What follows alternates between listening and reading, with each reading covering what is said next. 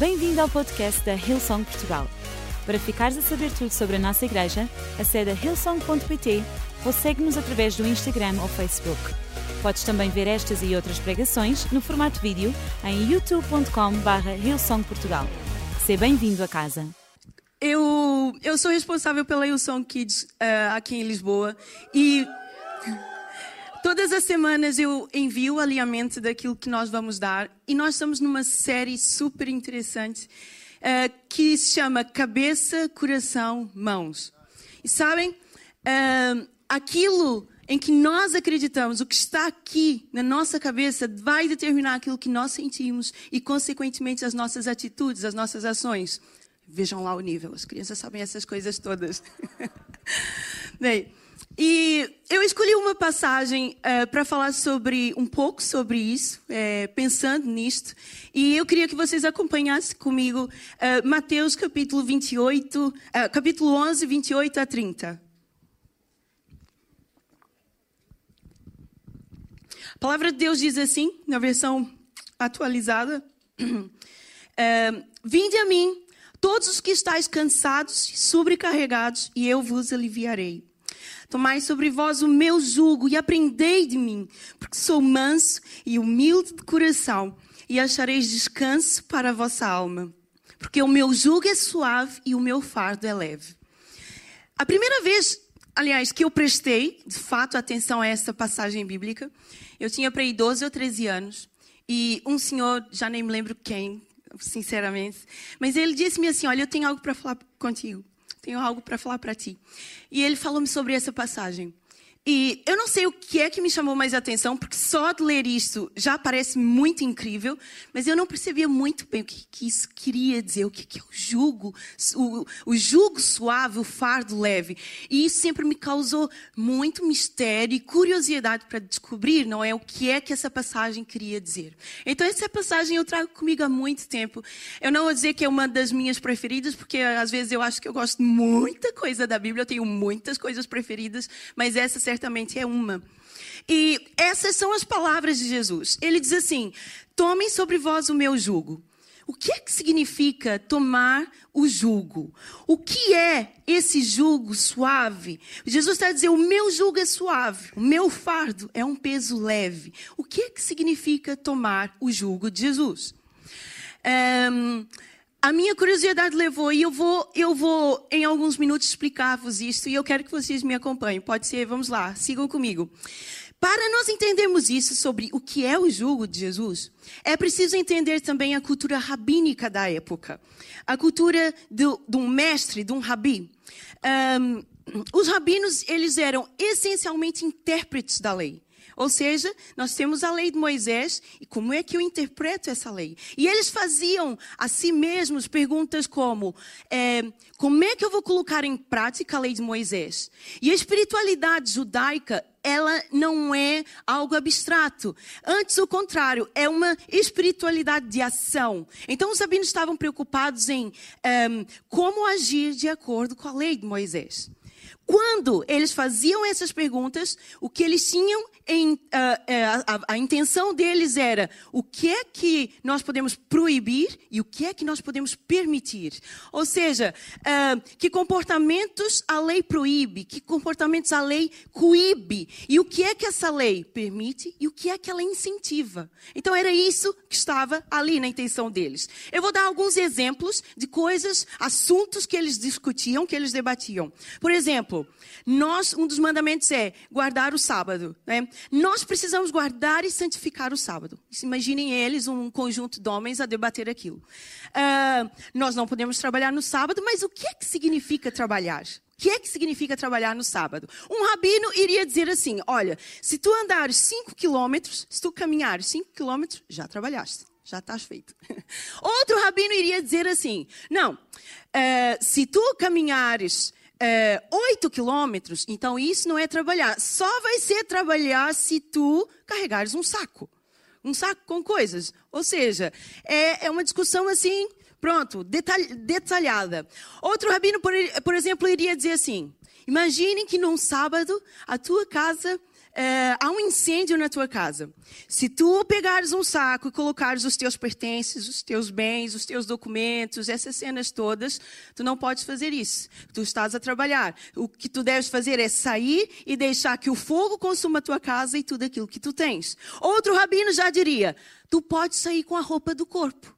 Então, se tu vestires uma túnica, mais uma túnica, duas ou três, e cobrires com um manto outro manto, isso já não é trabalhar, porque tu estás apenas a te vestir. Isso não é trabalhar.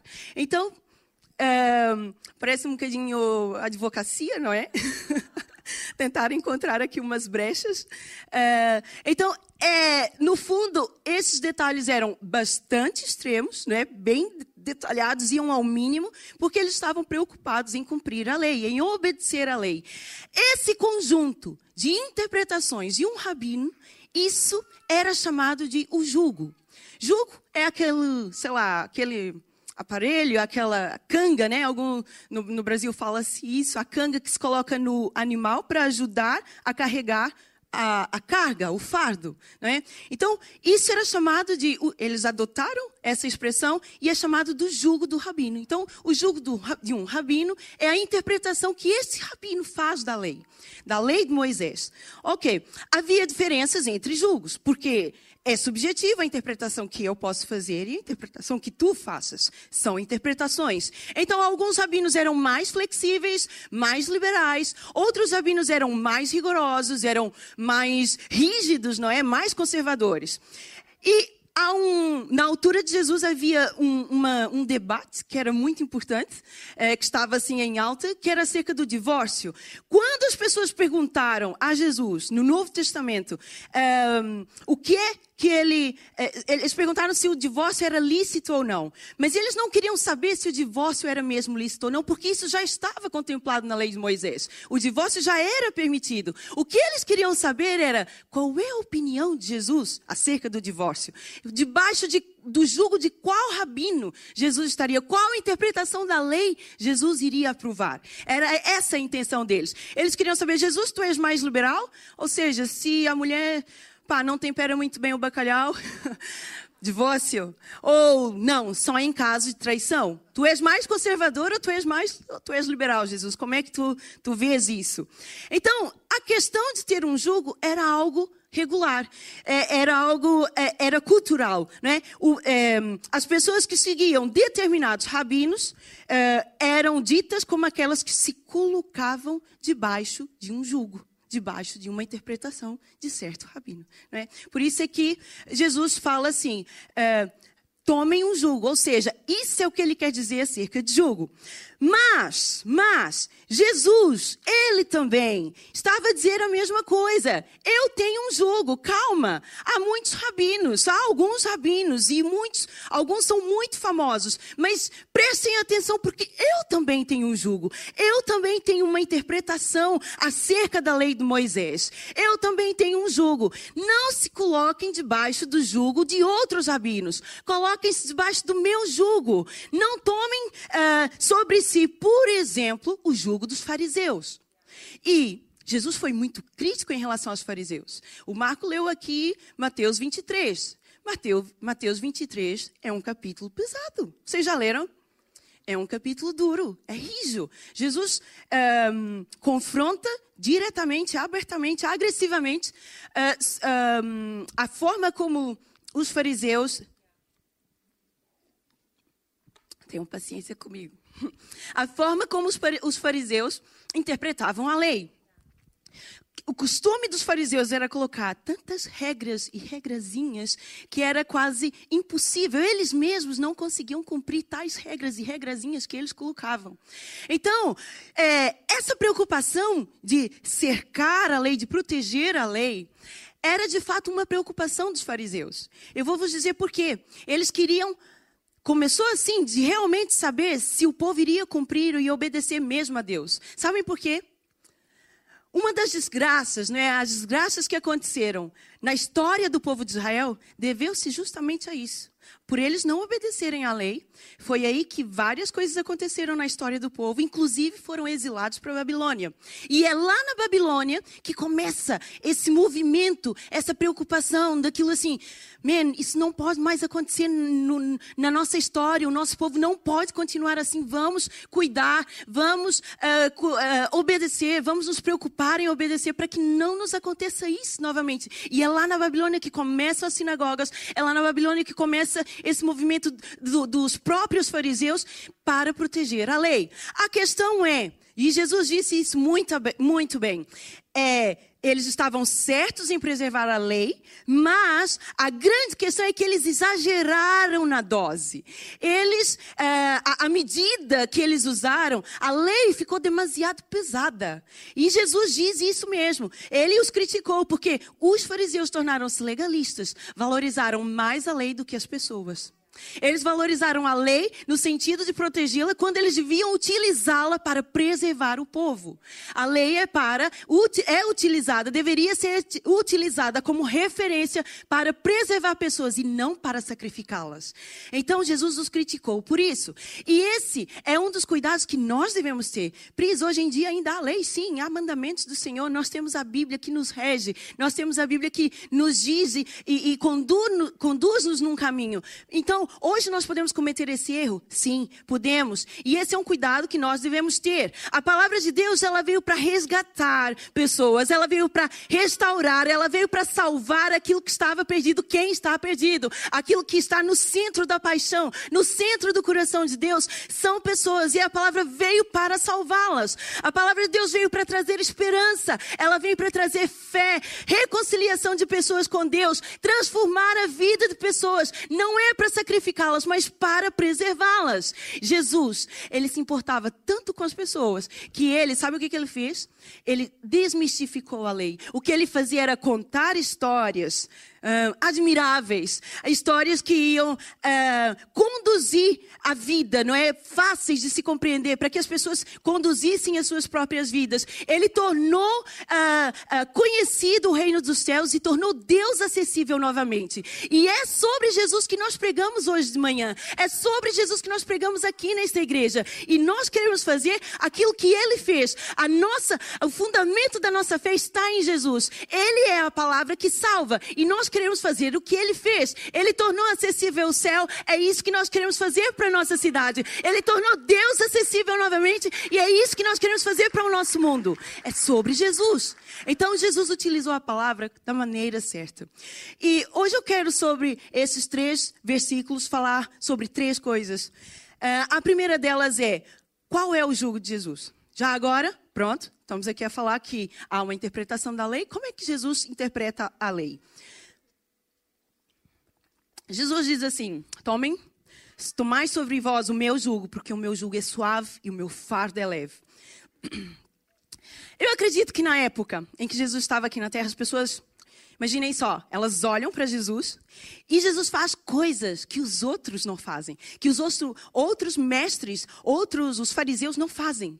Aliás, ele faz coisas que uh, ninguém permitiria fazer, como por exemplo, Jesus ele come sem lavar as mãos, nós estamos sempre a ensinar que temos que lavar as mãos, mas pra, pronto, Jesus não lava as mãos antes de comer. Ele, é, ele trabalha no sábado. Jesus cura no sábado. Ele conversa com mulheres no poço. Um lugar que não é feito para ele. E ele fala com mulheres. Ele se dá com estrangeiros. Ele vai a Samaria, lugar Oh, meu Deus, não é lá lugar para se frequentar. Ele come com pecadores. Ele deixa que mulheres de reputação duvidosa lhe toquem. Jesus permite isto. Aliás, ele mesmo toca em leprosos. Jesus, ele cura cegos de nascença. Jesus, inclusive, foi identificado como cumulão e beberrão.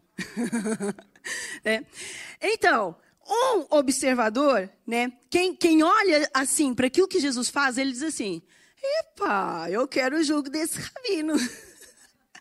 Epa, isso aqui é muito bom. Eu vou para debaixo do jugo desse rabino, porque eu quero seguir o que ele, quero fazer o que ele faz. Esse jugo, sim, esse jugo é verdadeiramente suave. E esse fardo é verdadeiramente leve. Então, quem olha para Jesus vê isto. Mas, quando Jesus abre a sua boca, as coisas mudam um bocadinho. Quem ouve Jesus, mesmo superficialmente a falar, vai perceber que o jugo de Jesus é muito mais pesado que o jugo dos fariseus muito mais pesado. Eu já vou vos explicar por quê. É um jugo aparentemente mais rigoroso do que o, o jugo dos rabinos da sua época. Os rabinos da sua época eh, diziam assim: Tu não podes matar, não matarás. Mas Jesus diz assim: Se tu odiares a alguém, já mataste essa pessoa. Né? É, às vezes, é, se eu não quero perdoar, basta eu dizer assim: para mim essa pessoa morreu, já era. Então tu não precisas perdoar. Só que já mataste essa pessoa. E Jesus diz que as duas coisas são iguais. Jesus na, dizia, dizia assim: olha, vocês ouviram o que foi dito? Não adulterarás. Eu, porém, eu, porém, vos digo outra coisa: se tu olhares para uma mulher com intenção impura, já estás feito, já adulteraste. Ouvistes o que foi dito: amarás o próximo. Eu, porém, vos digo: amar o próximo, qualquer um ama. Tu tens de amar os teus inimigos, tens de ser como nosso Pai Celestial é. Ele ama de modo perfeito, como é, só Ele ama, é sem distinção. É assim que vocês devem amar. amar amar quem nos ama, isso é fácil.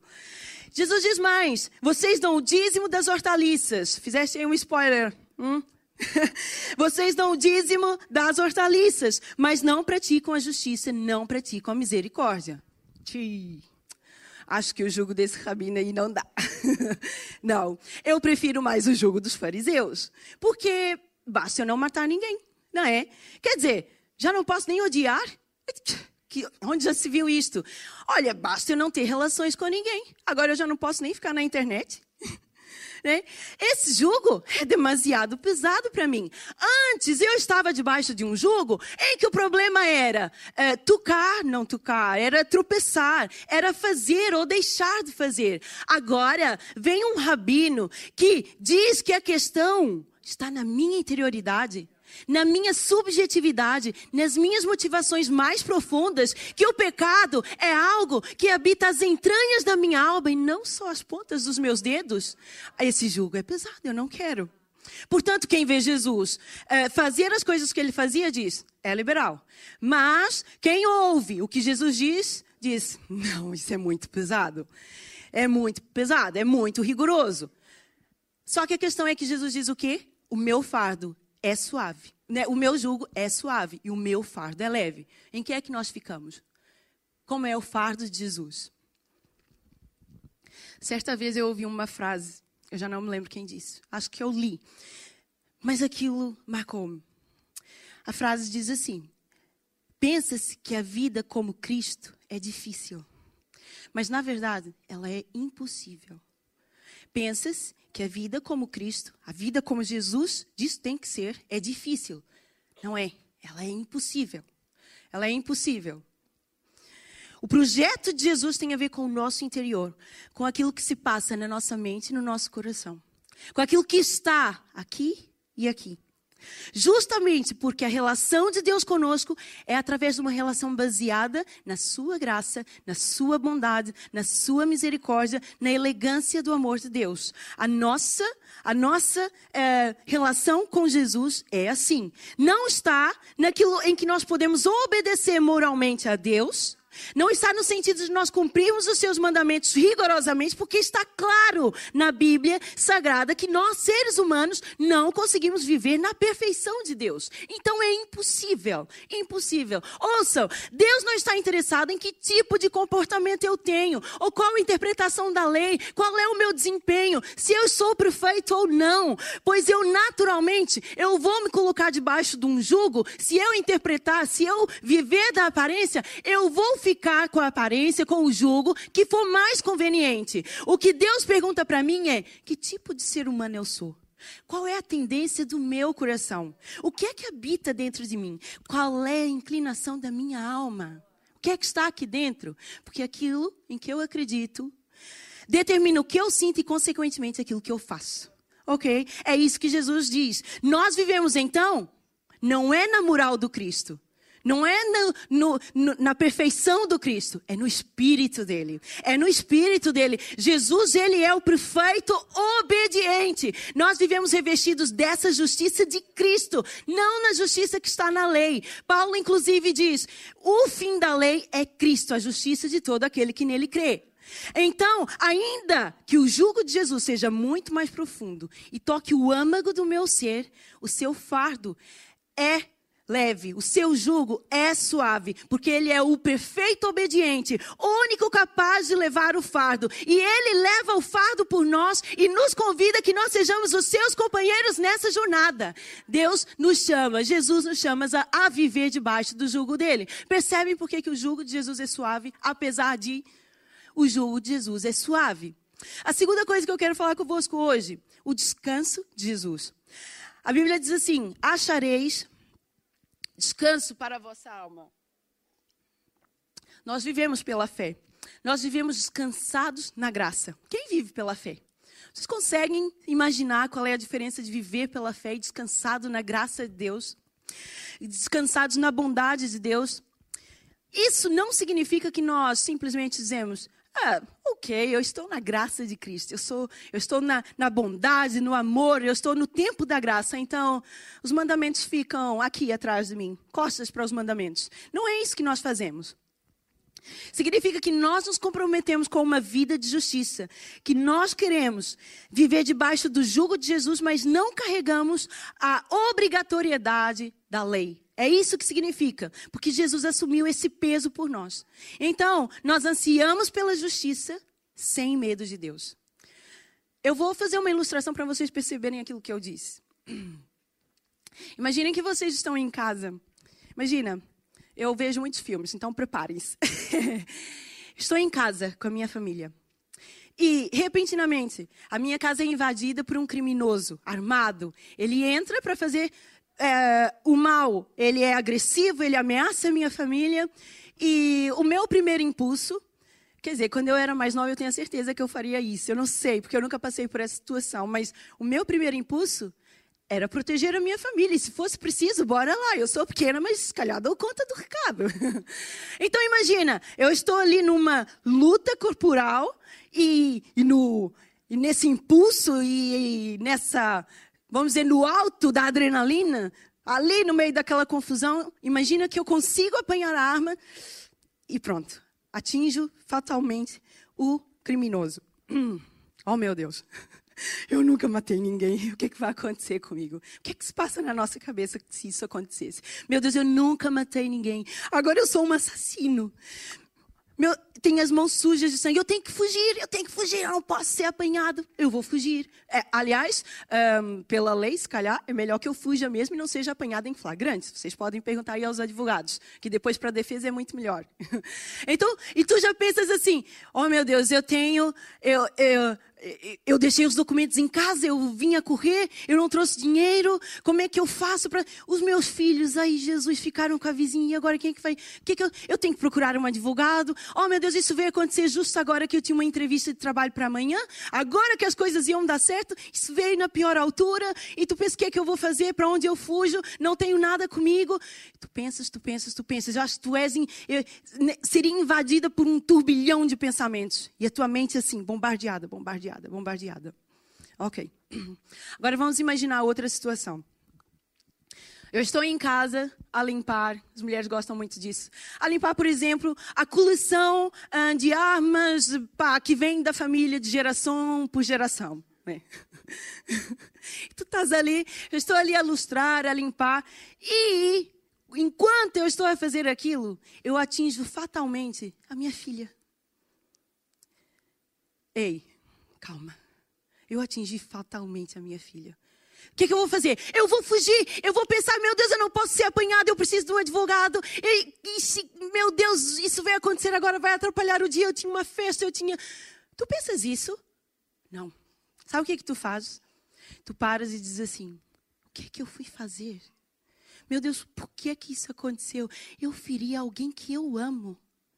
Se eu pudesse, eu voltava atrás. Se eu pudesse, eu jamais teria isso. Meu Deus, por que, que eu fui limpar? Tu pensas, eu feri fatalmente a minha filha. Tu não pensas em fugir. Tu não pensas se és apanhado ou não. Será que alguém vai saber ou não? Será que você vão descobrir qual, que, que eu vou, que, que como é que eu justifico-me? Tu não pensas isto. Tu só pensas, teu, a tua mente, ela é atormentada constantemente por uma coisa. Eu feri alguém que eu amo. Isso é pecado, queridos. Isso, quando nós sabemos aquilo, quando nós temos essa consciência, nós estamos debaixo da graça de Deus. Nós não estamos na obrigatoriedade da lei, mas nós estamos debaixo da sua graça. Isso é o que acontece. Então, nós queremos obedecê-lo, não porque nós temos medo ou porque nós tememos o castigo. Não, mas os mandamentos de Deus, a proposta moral de Deus, ele é, é, um caminho de vida. O caminho de Cristo é um caminho de justiça, não é um caminho de aparência. Por isso é que Jesus vai ao fundo do nosso ser e diz assim: Tu também podes viver nesse espírito. Tu também podes viver no espírito da rendição, da obediência ao Pai. Tu podes viver a perseguir a justiça de Deus descansando no meu amor, no descanso de Jesus. Tu podes fazer isso, porque o meu Pai me ama e ama a ti também. É isso que Jesus faz por nós. Eu não sei quais jogos religiosos, quais pesos religiosos tu carregas. Quais são as sensações de obrigatoriedade que tu tens em relação a Deus? O que é que tu trazes no teu coração? Qual é o peso de culpa e de frustração? O que é que tu alimentas na tua alma? Jesus está a dizer assim: esse peso é demasiado para ti. É, Jesus está dizer: tu estás cansado, tu estás sobrecarregado, mas eu tenho algo para oferecer. Eu tenho. Sabe o que, que tu podes fazer? Deixa esse peso aqui, onde tu estás, agora, agora mesmo. Deixa esse peso aqui. Não viva com Deus na obrigatoriedade da obediência. Tu não és um filho mais velho que vive como escravo na casa do pai. Tu és amado. Sim, deixa aqui esse peso. Sabe, nós podemos viver na relação de amor e de afeto onde buscamos pela justiça de Deus, essa busca será natural. Não é? Essa busca será natural, porque a nossa mentalidade é outra. Consequentemente, aquilo que nós fazemos sai naturalmente. A Bíblia diz que a boca fala do que o coração está cheio. O que importa é aquilo que está aqui dentro. É aquilo que está aqui dentro. Deus olha para aqui. Deus olha para aqui. Se for pela aparência, nós olhamos uns para os outros, mas o nosso padrão é Jesus, porque ele olha para dentro e nós nos comparamos a Jesus. Amém? É isso que acontece. Um, deixa o peso da religião. Toma o jugo suave de Jesus e o seu fardo leve, porque ele quer trazer liberdade e leveza para a nossa vida. Eu quero convidar a todos a ficar de pé.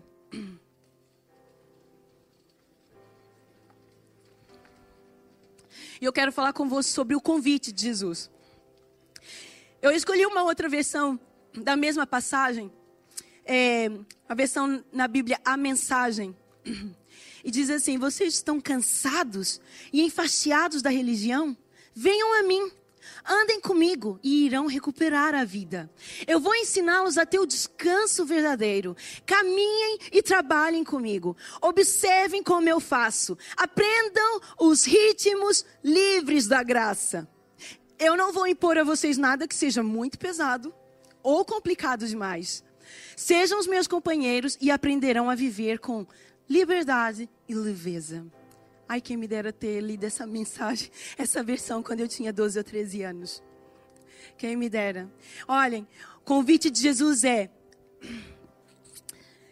venham a mim, andem comigo, Caminhem e trabalhem comigo. Observem-me, aprendam comigo. Sejam os meus companheiros. Ei, o convite de Jesus é para todos. Não há intermediários. É direto a Ele. O convite de Jesus é para os aflitos, porque Ele oferece alívio à alma. O convite de Jesus é para rejeitar o jugo cruel do mundo e do pecado e para receber o suave jugo de Jesus. E é suave porque Ele é que já o carregou. É suave porque ele já fez aquilo que nós poderíamos e devíamos fazer. O convite de Jesus oferece descanso espiritual num mestre, num rabi, num Deus que é verdadeiramente misericordioso. Um Deus que verdadeiramente se importa com eu, com, comigo, contigo, com o ser humano. Com eu é muito.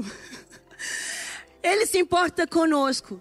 Ele não se importa com o teu desempenho. Essa reunião começa da maneira como começou. Vem. Deus não está importando com o seu desempenho. Deus não está a olhar as suas condições. Ele fala assim: vem agora como tu estás. Eu posso fazer. Eu já fiz todas as coisas. O futuro me pertence. Eu já fui além daquilo que um dia tu imaginarias estar, fazer, acontecer. Eu já fui. Eu já contemplei. Eu já fiz. Eu estou no passado. Eu estou no presente. Eu estou no futuro.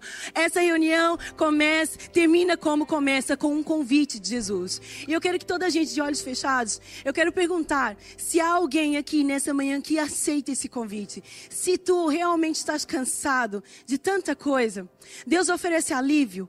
Deus oferece descanso, Deus oferece salvação, mas Ele oferece salvação não só na questão da religião, não só na questão da espiritualidade. Deus quer trazer um coração confiante, que não importa a circunstância que esteja ao nosso lado, ao nosso redor, não importa quantas notícias ruins tu ouves na TV, ou na rádio, ou aquilo que as pessoas dizem, tu não, tu não te baseias nisso, a tua base, o teu coração está descansado na fé que te justifica, que te levanta, que te restaura, que te guarda e que te sustenta. Não é o que está à volta, é o que está dentro. E nós podemos mergulhar no Espírito de Deus e saber que Ele está conosco e vai nos fazer vencer, ultrapassar qualquer obstáculo que nos afaste de Deus. Se tu és essa pessoa que quer hoje receber esse Jesus, dizer: Jesus, eu estou cansado, eu estou sobrecarregado, mas eu quero encontrar alívio para minha alma, descanso para mim. Se tu és essa pessoa, põe a tua mão no ar agora mesmo. Toda a gente está com seus olhos fechados. Ninguém está a ver. Coloca a tua mão no ar mais alto. Eu estou a ver aqui a minha à minha esquerda, eu estou a ver. Coloca a tua mão bem alta. Eu não faço um convite para que tu venhas para a minha igreja. A minha igreja é fantástica, mas eu estou a convidar-te a caminhar com Jesus, a se envolver nessa relação de amor e de graça, baseada na sua bondade, e para que tu te esqueças daquilo que está à tua volta e te concentres e que isso faça mover a tua vida. Amém. Eu quero que toda a gente que levantou a sua mão repita, juntamente com a igreja, essa oração. Querido Jesus, obrigado pelo teu sacrifício. Obrigado porque a tua vida me ensina como eu posso viver hoje. Ajuda-me a estar descansado. Ajuda-me a estar livre e leve na tua presença. Eu entrego o meu coração. Eu acredito naquilo que tu fizeste por mim. E a minha alma hoje se rende. Eu me rendo a ti, Jesus. Eu quero a tua vida. Eu quero estar debaixo do teu jugo. Eu quero que tu me ajudes nessa jornada. Eu quero ser o teu companheiro. Em nome de Jesus. Amém.